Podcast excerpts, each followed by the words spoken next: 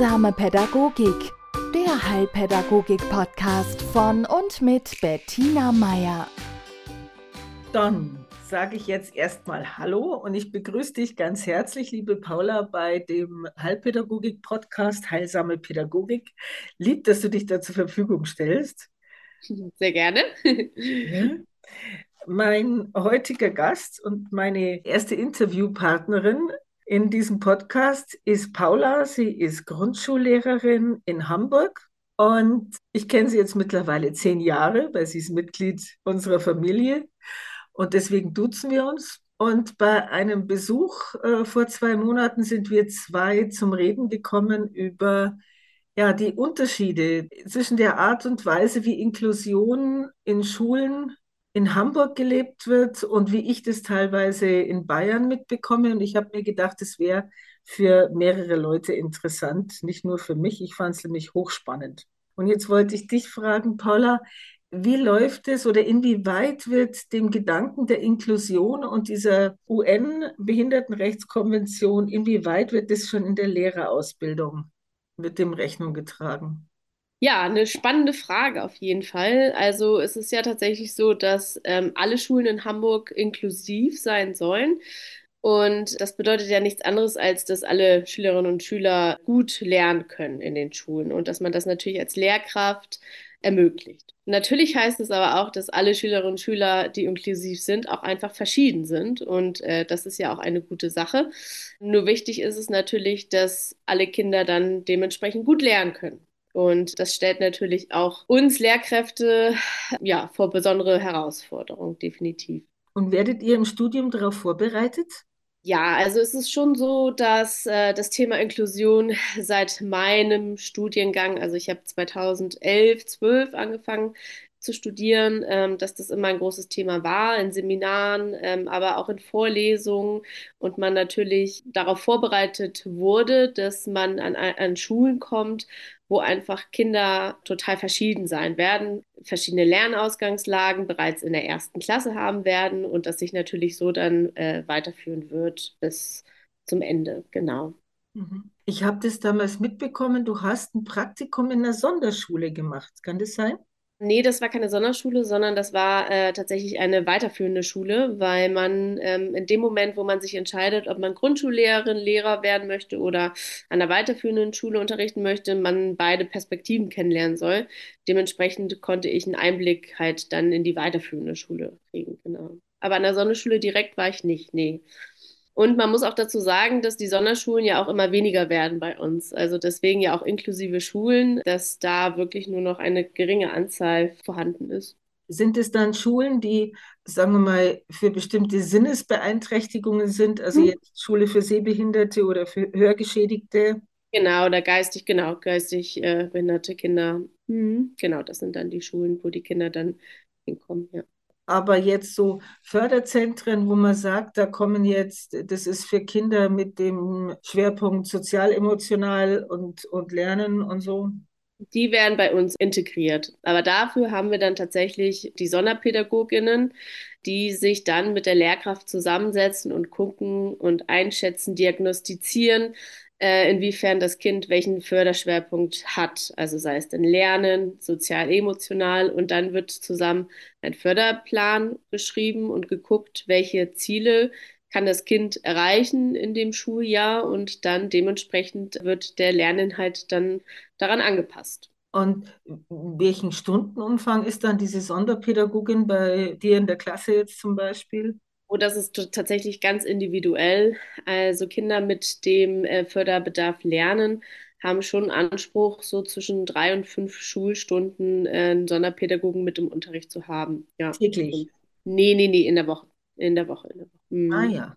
Aber das ist tatsächlich ganz individuell. Also da kann ich gar nicht genau sagen, äh, wie viele Stunden. Das wird dann je nachdem, wie viel ja, Kapazitäten an der Schule natürlich vorhanden sind mhm. und wie groß der Bedarf ist, auch in anderen Klassen, dann geguckt. Aber es ist schon so, dass das Kind ganz normal mit im Unterricht bleibt und dann nicht einfach quasi rausgenommen wird und Einzelstunden bekommt, sondern schon inklusiv in der Klasse quasi mit begleitet wird. Dann. Mhm. Ja, ich finde es ja auch schön, dass ihr gemeinsam die Ziele entwickelt. Genau, ja.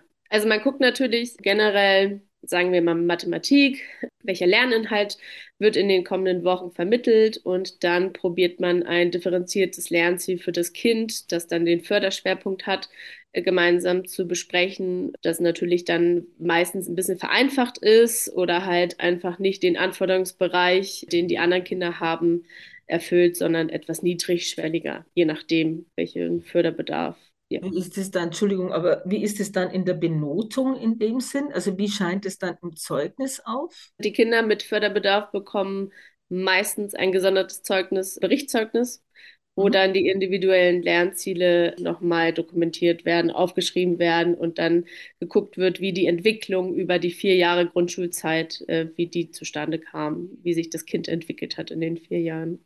Also es ist wirklich der Fokus dann auf der individuellen Entwicklung in den vier Jahren und gar nicht so sehr, was sozusagen der Bildungsplan hergibt. Weil es ist schon klar, dass die Kinder, die beeinträchtigt sind, häufig den Bildungsplan nach Jahrgang 4 so nicht erreichen können. Also die Lerninhalte und dementsprechend das dann wirklich äh, ja, differenziert wird. Ja, aber Sie sind diese vier Jahre in einem Klassenverband. Mhm. Genau, und Sie, Sie gehen auch mit der Klasse von der ersten bis zur vierten Klasse mit. Genau, ja. Mhm. Ah, ja. Also generell ist es in Hamburg sehr, sehr schwierig, ein Kind sozusagen wiederholen zu lassen. Also da braucht man wirklich Argumente und also arg gute Argumente für, äh, dass man sagt, hm, wir sehen das Kind gerade nicht in der Klasse, wir würden doch eher ähm, nochmal raten, einen Jahrgang zu wiederholen. Das ist nicht so leicht in Hamburg. Ähm, da muss man wirklich gucken, okay, ist es in Mathe und Deutsch, vor allem in den Hauptfächern sehr, sehr auffällig? Wie ist es in den Nebenfächern? Äh, und wenn, ja, wenn das dann sozusagen in allen Fächern wirklich sehr, sehr schwach das Kind ist und gar keinen Förderschwerpunkt hat, dann kann man das auch mal wiederholen lassen. Aber mhm. das gehört nicht zur Norm, dass man das so schnell hinkriegt. Und diese Testung oder diese Ver äh, Feststellung von Förderbedarf oder von diesen Schwer Förderschwerpunkten, wer macht es? Das machen die Sonderpädagogen. Also da haben die ganz genau, also die Klassenlehrkraft sagt natürlich irgendwie, ja, mir fällt das und das auf, könnten wir dann nochmal irgendwie, könnte ich dann nochmal jemanden bekommen, der hospitiert und dann wird gemeinsam mit der Sonderpädagogin oder mit den Sonderpädagogen vereinbart und geguckt und die machen aber die Testung am Ende und geben dann eine Rückmeldung, sowohl natürlich ja, an die Klassenlehrkräfte als auch an die Eltern dann eventuell. Ja. Und jetzt hast du gesagt, in Hamburg ist es, äh, ist es üblich, dass äh, Kinder äh, in der Kindertagesstätte so mit viereinhalb Jahren schon so ein Screening durchlaufen. Genau, das ist die sogenannte viereinhalbjährigen Überprüfung sozusagen. Das ist äh, tatsächlich schon ja, eineinhalb Jahre vor der geplanten Einschulung in Hamburger Schulen. Werden da die Eltern und die Kinder sozusagen zu so einer Art Vorstellungsgespräch in die Schule eingeladen. Das passiert aber auch in enger Kooperation mit den Kitas. Und die bereiten die Eltern natürlich auch äh, in Form von Entwicklungsgesprächen, die sie anbieten, auch darauf vor. Und ähm, es ist tatsächlich so, wenn die Eltern auch einverstanden sind, dürfen die Kitas auch ihre Beobachtungen auch an die Schulen weitergeben, die sie bereits gemacht haben mit den Kindern. Ja, und dann äh, ergänzen halt die Schulen noch ihre Kompetenzeinschätzung und dokumentieren Förder- und Unterstützungsbedarfe auch. Also da guckt auch meist ein Sonderpädagoge, ähm, einmal vor allem bei den Kindern, die eventuell schon ein bisschen auffällig sind. Und dann wird natürlich im Rahmen, also dieses Vorstellungsverfahrens, unter Bezug auch auf die Hamburger Bildungsempfehlung, neben den sprachlichen, aber auch äh, motorisch, emotional, sozialen und auch lernmethodischen Kompetenzen der Kinder dann geguckt. Und ähm, bei den Kindern, bei denen halt ein ausgeprägter Förderbedarf zum Beispiel in der Sprachentwicklung diagnostiziert wird, die müssen auch verpflichtend an einer additiven Sprachfördermaßnahme äh, an Vorschulklassen oder, wenn die Kita das anbietet, in der Kita teilnehmen. Also das ist dann tatsächlich verpflichtend.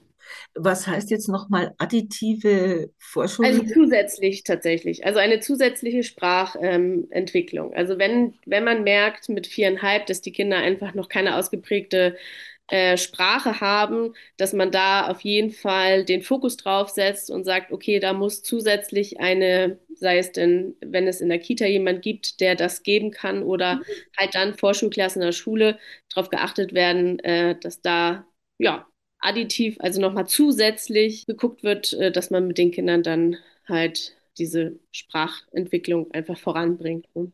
Ja, also wir haben das in Bayern so mit dem Konzept der Sprachkitas, wo sich eins, wo Kindergärten so Schwerpunkte setzen können und dann für Kinder mit, mit also die einen Migrationshintergrund haben, Deutsch als Zweitsprache haben oder so, da gibt es dann Deutsch-Vorkurse. Da kommt, das macht allerdings eine Lehrerin, die kommt, die kommt von der Grundschule.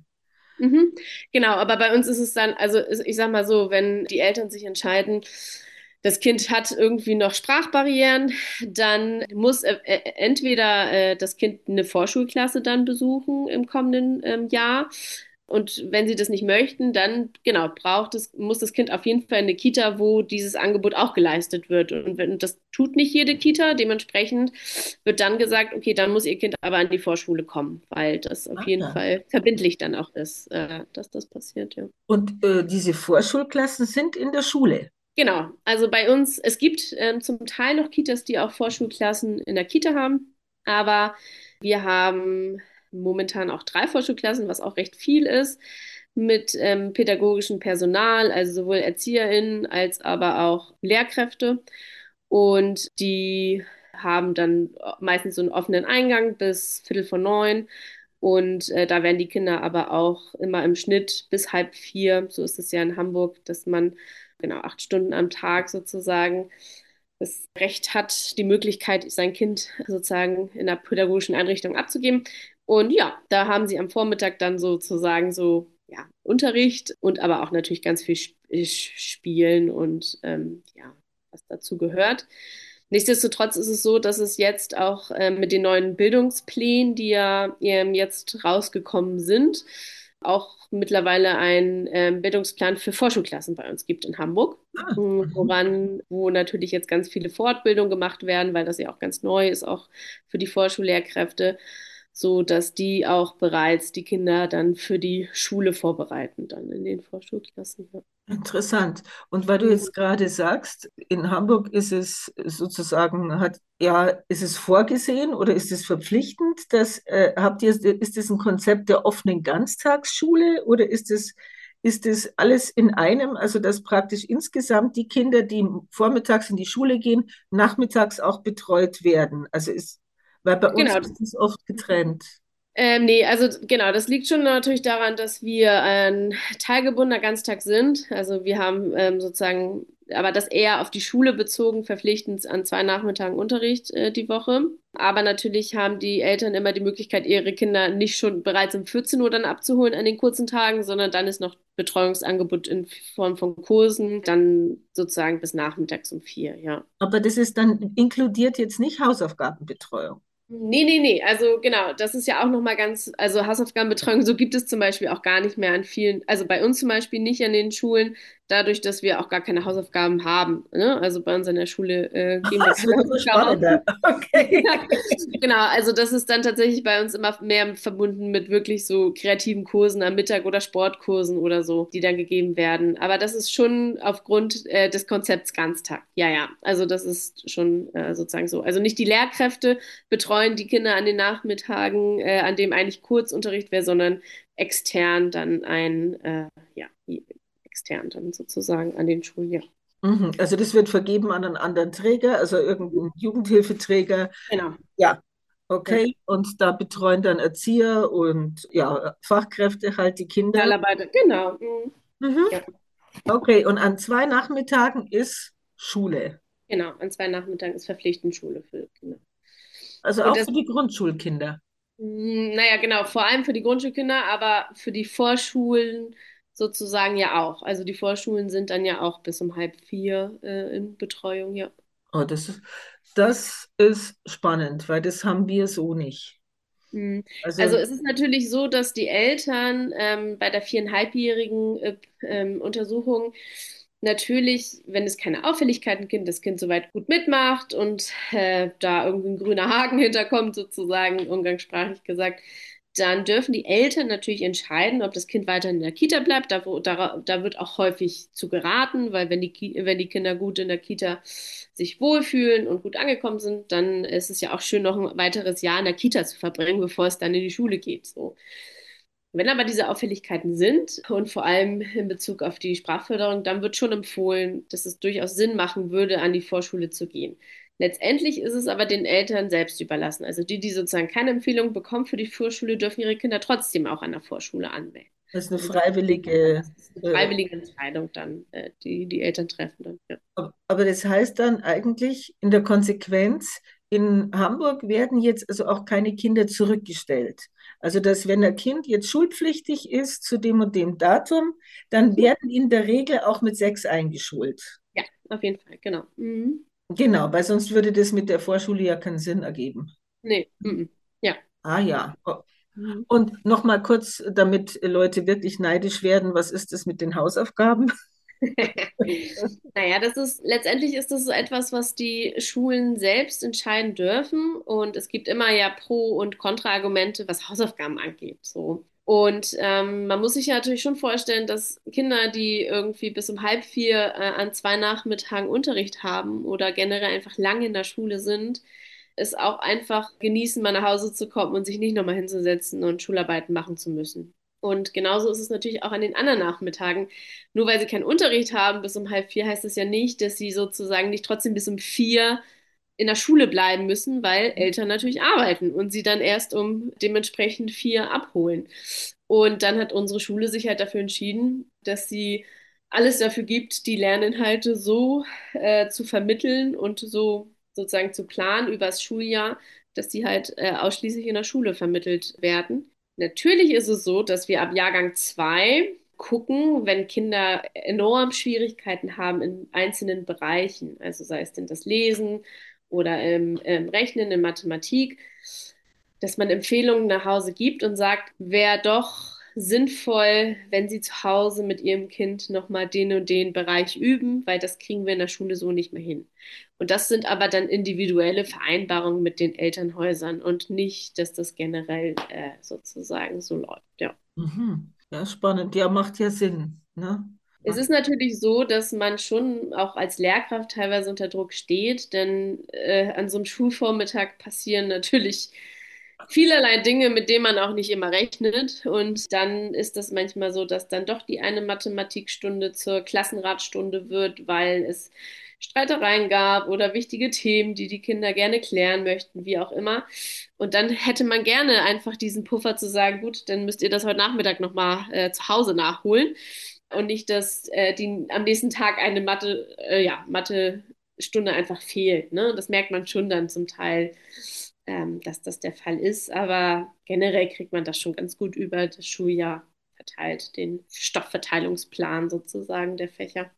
Ja, ja spannend. Aber das heißt auch, du hast, du hast genügend Freiheiten, eben zu sagen, wenn es brennt oder wenn du siehst Schwerpunkte oder es sind Themen da, die benötigen sofortige, Bearbeit sofortige Bearbeitung, dann kannst du eben auch da schieben und kannst sagen, okay, jetzt gehen diese und diese Sachen vor. Ja, das kannst du, aber natürlich eigentlich nur dann, wenn du äh, Klassenlehrerin oder Klassenlehrer bist, weil du einfach mehr Stunden hast in der Klasse.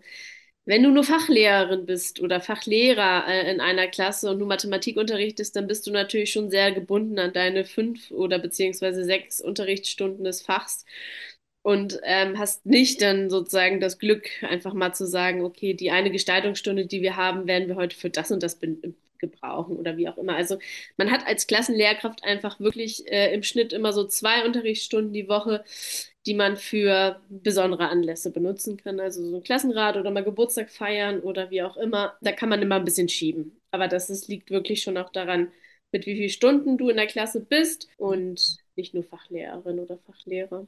Und was mich so fasziniert hat, als wir auf das Gespräch kamen, war, eure Schulen haben eine, äh, es gibt sozusagen eine Art Rating, nach denen dann auch finanzielle Mittel verteilt werden. Ja, genau. Das ist ähm, der Sozialindex oder wir nennen den auch den KESS-Faktor. Ähm, der beschreibt eigentlich nur die unterschiedlichen Rahmenbedingungen der Schulen in Hamburg, die durch verschiedene soziale und kulturelle dann Zusammensetzung der jeweiligen Schülerschaft bedingt sind. Das heißt also, der Sozialindex ähm, setzt sich, also setzt sich dann ähm, aus der Schülerschaft zusammen an den Schulen und wird auf der Skala von 1 bis 6 beschrieben. Dabei steht zum Beispiel die 1 für Schulen, die eher Kinder aus schwierigen sozioökonomischen Verhältnissen beschulen und eine 6 für Schulen, die Kinder aus eher privilegierten sozioökonomischen Verhältnissen beschulen. Und der Grund, warum das überhaupt gemacht wird oder das Ziel des Sozialindex ist vor allem die Verteilungsgerechtigkeit und aber auch der faire Vergleich in Hamburg. Denn es ist natürlich so, schon so, dass Schulen mit schwierigen Rahmenbedingungen ähm, einfach mehr Ressourcen oder zusätzliche Ressourcen für ihre Kinder erhalten. Also zum Beispiel gibt es dann kleinere Klassen in den Grundschulen oder es gibt noch mehr, mal mehr Sprachfördermaßnahmen. Genau, das Ziel ist es dann letztendlich, Ressourcen bedarfsgerecht zu verteilen. Und ähm, es ist natürlich so, dass in den Schulen ja auch Vergleichs Arbeiten geschrieben werden, also Schulleistungstests durchgeführt, ja. um zu überprüfen, wie die Kinder abgeschnitten haben. Und da ist es auch so, dass der Sozialindex natürlich auch einen fairen Vergleich der Ergebnisse ermöglicht, denn es werden nur die Schulen miteinander verglichen, die den gleichen Sozialindex haben. Denn es würde ja keinen Sinn machen, eine Schule zu vergleichen mit Sozialindex 1 und 6, weil man sofort wüsste, welche Schule natürlich viel, viel besser abschneidet als äh, die andere. Und das ist dann der Grund, warum es sozusagen diesen Sozialindex in Hamburg äh, gibt. Ja.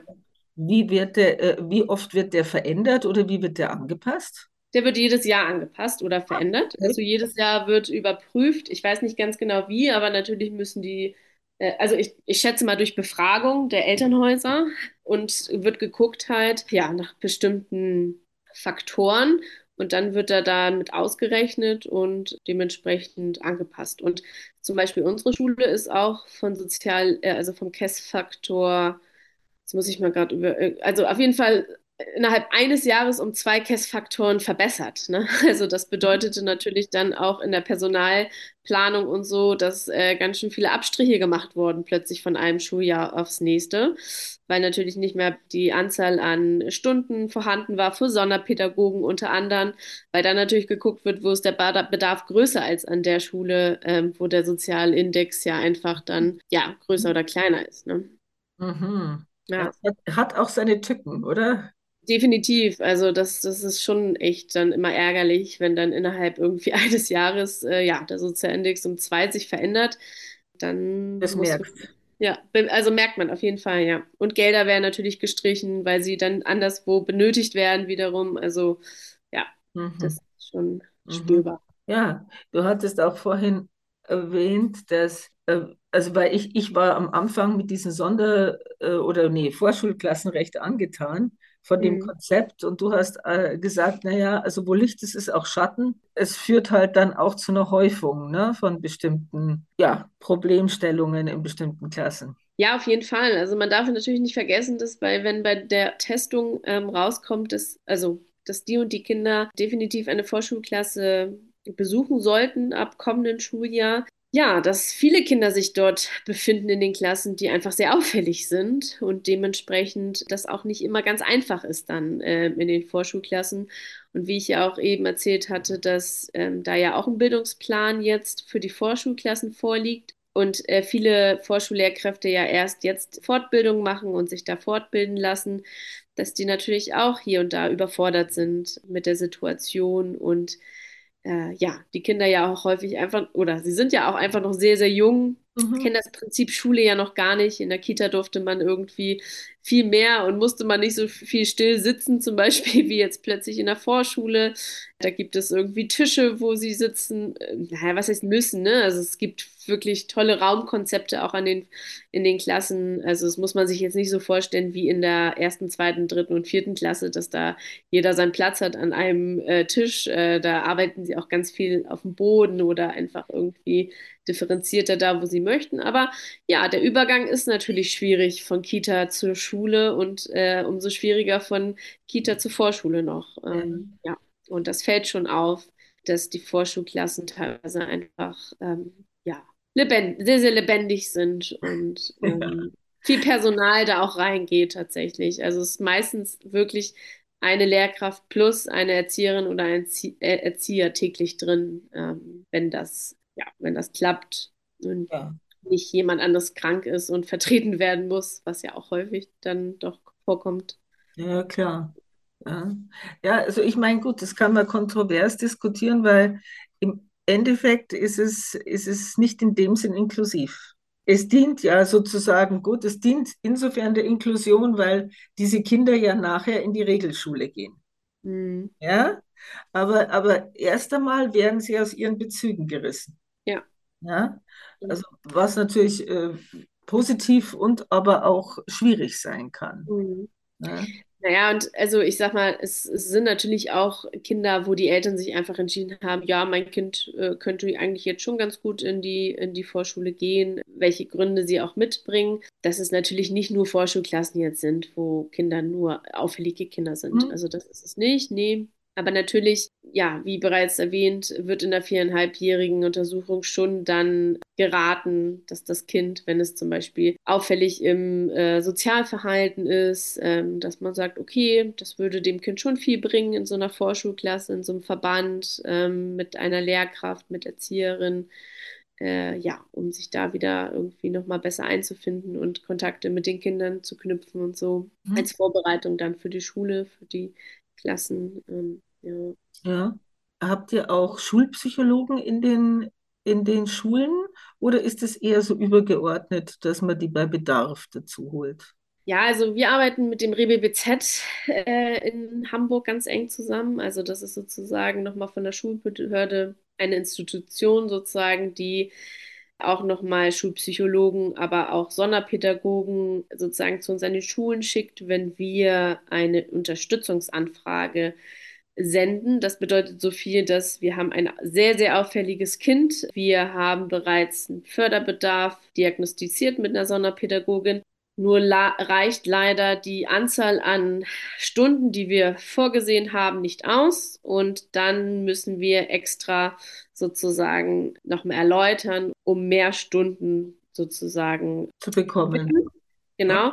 Und dann kommen Schulpsychologen von dort zu uns und beobachten die Situation, schätzen die nochmal ein und dann gemeinsam in einem Gespräch wird entschieden, wie viele extra Stunden man bekommt oder wie dann weitergearbeitet wird. Und es gibt natürlich Sonderfälle, wo dann tatsächlich gesagt wird, okay, das Kind ist sehr, sehr auffällig, äh, das ist so gar nicht mehr in der Schule zu handhaben, sagen wir es mal so, also dass das einfach nicht der richtige Rahmen für das Kind ist. Dann hat, gibt es am RBBZ sozusagen auch nochmal so eine Art Förderschule, ne, wo dann doch nochmal geguckt wird, ob das nicht die richtige Form ist für das und das Kind. Aber das sind wirklich nur Sonderregelungen, wenn es in der Schule wirklich einfach nicht klappt und äh, das Kind einfach nicht beschulbar ist, so äh, wie es Ja, sich verhält. ja. Ne? Also das gibt es natürlich auch. Aber so direkt Schulpsychologen jetzt in der Schule nicht. Also man, je nach Schule hat man Ergotherapeuten manchmal oder Logopäden, die man dann, und das ist immer ganz toll auch, die, wo man die Kinder einfach am Schulvormittag schnell hochschicken kann für eine Dreiviertelstunde und nicht die Eltern, die extra Arbeit haben, am Nachmittag da irgendwie nochmal was äh, zu finden und die Kinder dorthin zu schicken. Und das ist ganz gut geregelt bei uns. Ähm, da Mhm. arbeiten wir dann auch eng mit denen zusammen, weil wir uns ja auch kennen und können auch gemeinsam Ziele vereinbaren und so. Also, ja. Schön.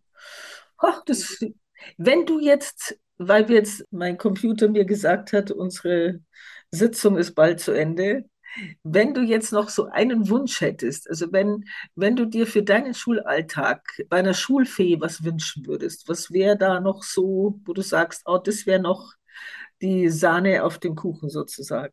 Ähm, also, um ganz ehrlich zu sein, würde ich mir sehr wünschen, äh, dass Lehrkräfte, und ich glaube, da rede ich äh, wirklich im Namen vieler Lehrkräfte, dass es weniger Verwaltungsarbeit gibt an Schulen, also vor allem für die Lehrkräfte, dass man in Zukunft sich viel mehr einfach viel mehr die Planung des Unterrichts in Fokus nehmen kann, die Zeit dafür vor allem hat, die Beziehung zu den Kindern ähm, aufzubauen und sich dafür die Zeit nehmen kann. Elternarbeit gehört immer dazu, das ist auch in Ordnung.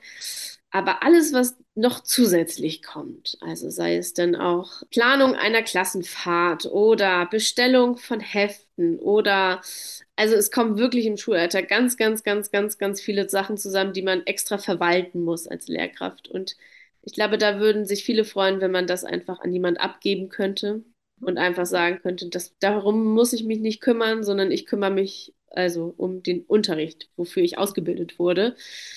Und äh, das würde, glaube ich, wirklich vielen die Arbeit am Schulvormittag, Nachmittag generell vereinfachen und es wieder irgendwie, ja, viel mehr in den Fokus nehmen, wie es sein sollte. Das es wäre wär ein schönes Berufsfeld für Menschen, die gern planen und sich in Verwaltungsarbeit stürzen. Ja, ja? total. Und davon also, haben wir ja auch viel. Also deswegen denke ich mir auch häufig, warum kann man da nicht einfach noch mehr äh, mit in Schule einbeziehen und sagen, irgendwie an großen Schulen, jeder Jahrgang hat jemanden, Verwaltungsfachangestellte, die äh, oder Angestellten, die einfach äh, die Arbeit übernehmen und man denen das einfach nur zuschickt können mhm. wir, oder wir planen einen Ausflug, weil wir haben das Thema Schmetterlinge im kommenden Schuljahr. Könnte man da irgendwas Schönes finden, wo wir einen Ausflug hinmachen? So abgegeben, es mhm. kümmert sich jemand anderes drum. Und das ist wirklich, das nimmt überhand, äh, weil man da einfach nicht hinterherkommt. Ja, das wäre mein größter Wunsch, dass das einfach weniger wieder wird, als das, wie es jetzt gerade. Und ich finde sogar seit nach der Pandemie noch verstär verstärkt als vorher. Mhm.